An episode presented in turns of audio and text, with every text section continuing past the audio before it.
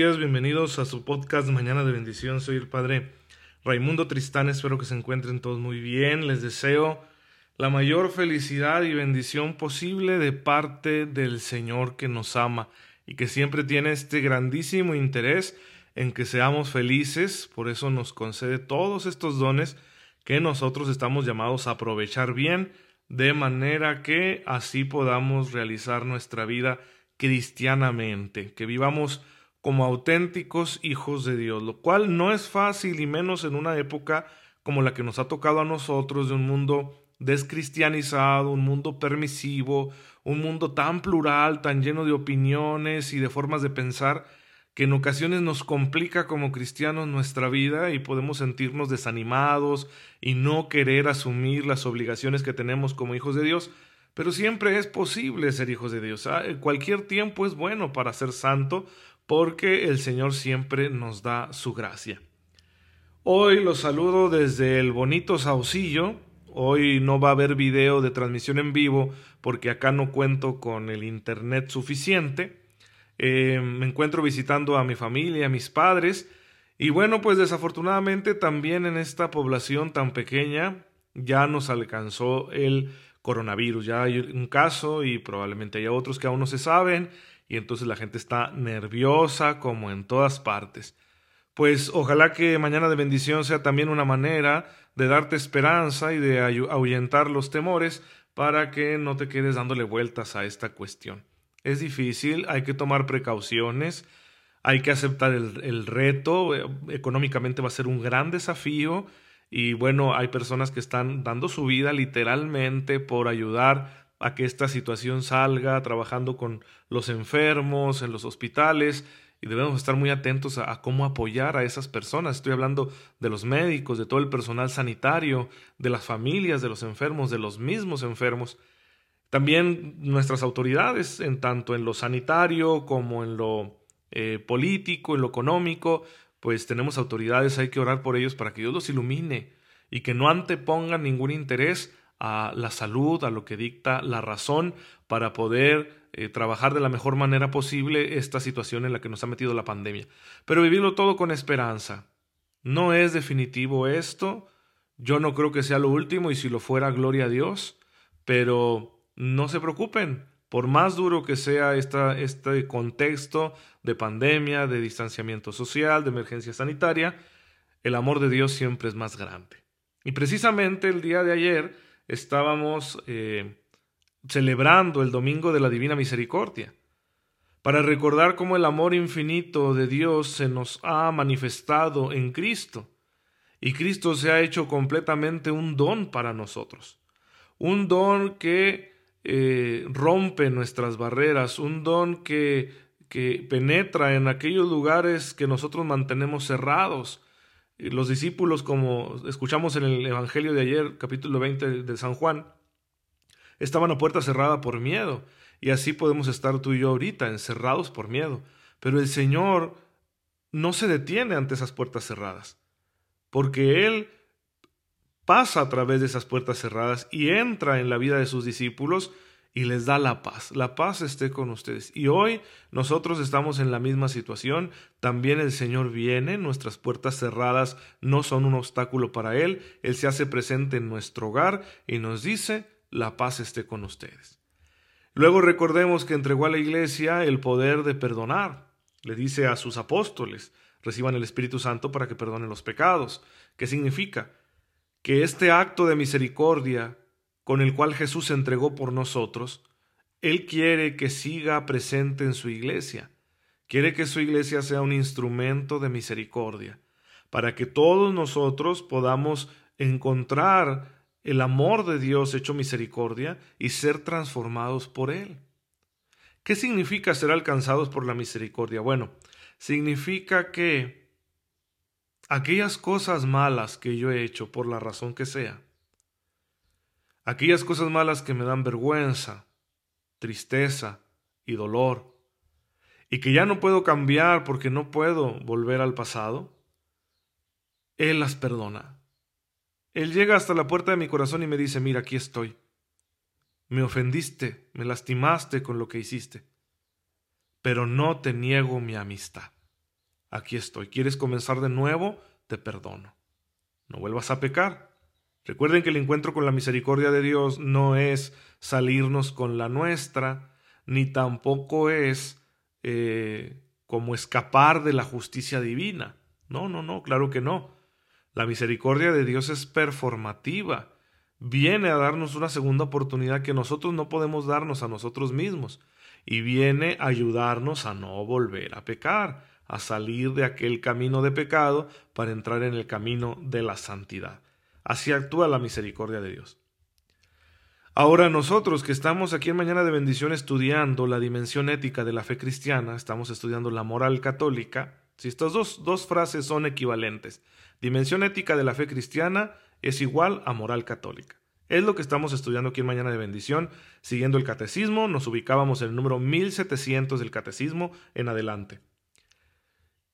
Al estudiar la conducta que debemos tener los cristianos, que esa es la moral católica, pues debemos siempre hacerlo a partir de nuestra conciencia de haber sido alcanzados por la misericordia divina. Tú y yo no podemos actuar de cualquier modo, porque estaríamos en una contradicción, estaríamos despreciando el don de la misericordia que ya hemos recibido. Si tú y yo somos conscientes de cuánto nos ha perdonado el Señor, entonces entendemos que estamos llamados a agradecer ese perdón.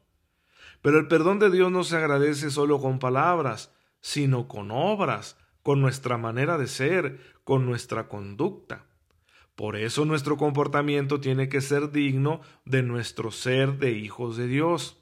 Entonces, estamos llamados a ser santos como agradecimiento por gratitud a la misericordia que hemos recibido. Una misericordia que la seguimos eh, teniendo a nuestro alcance, obviamente, porque ahorita no somos perfectos, aunque ya seamos conscientes de nuestra fe, aunque haya habido una cierta conversión, no somos perfectos y seguimos fallando y seguimos aprendiendo y nuestra conciencia se va haciendo cada vez más delicada.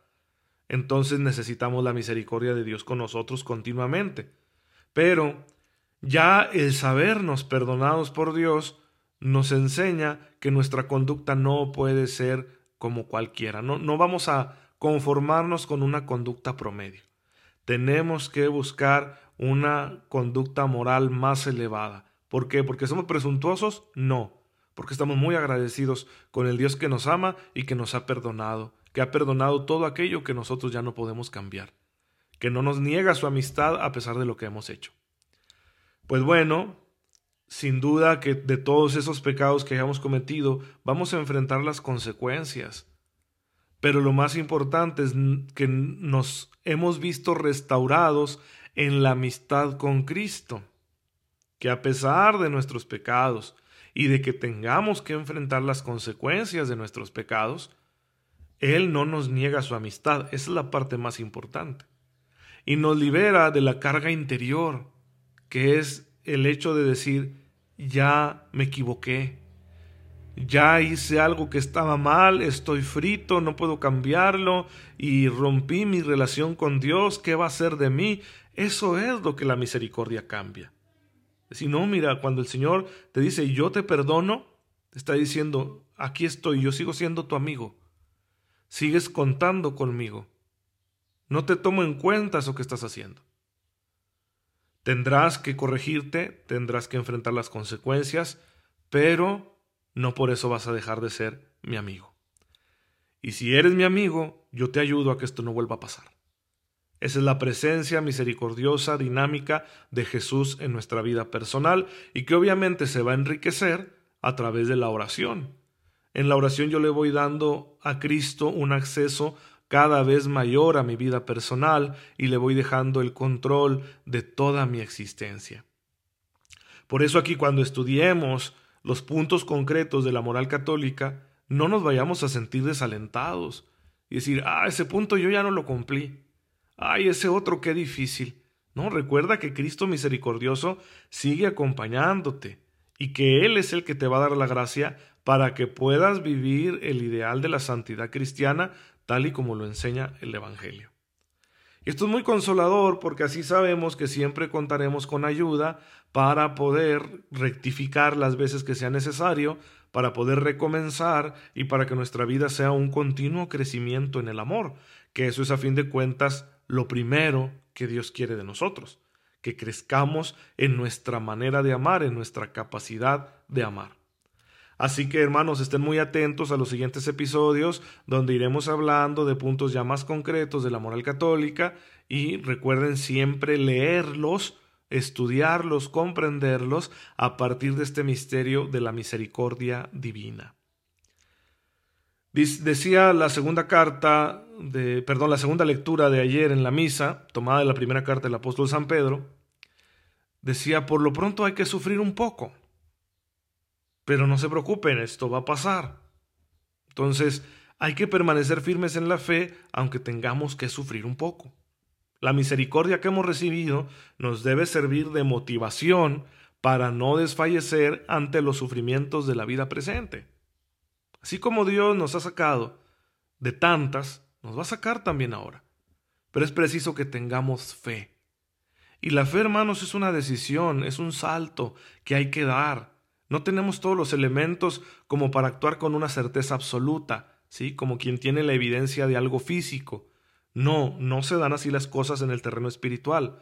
Por eso hay que tener fe, por eso Jesús proclama dichosos a los que creen sin haber visto.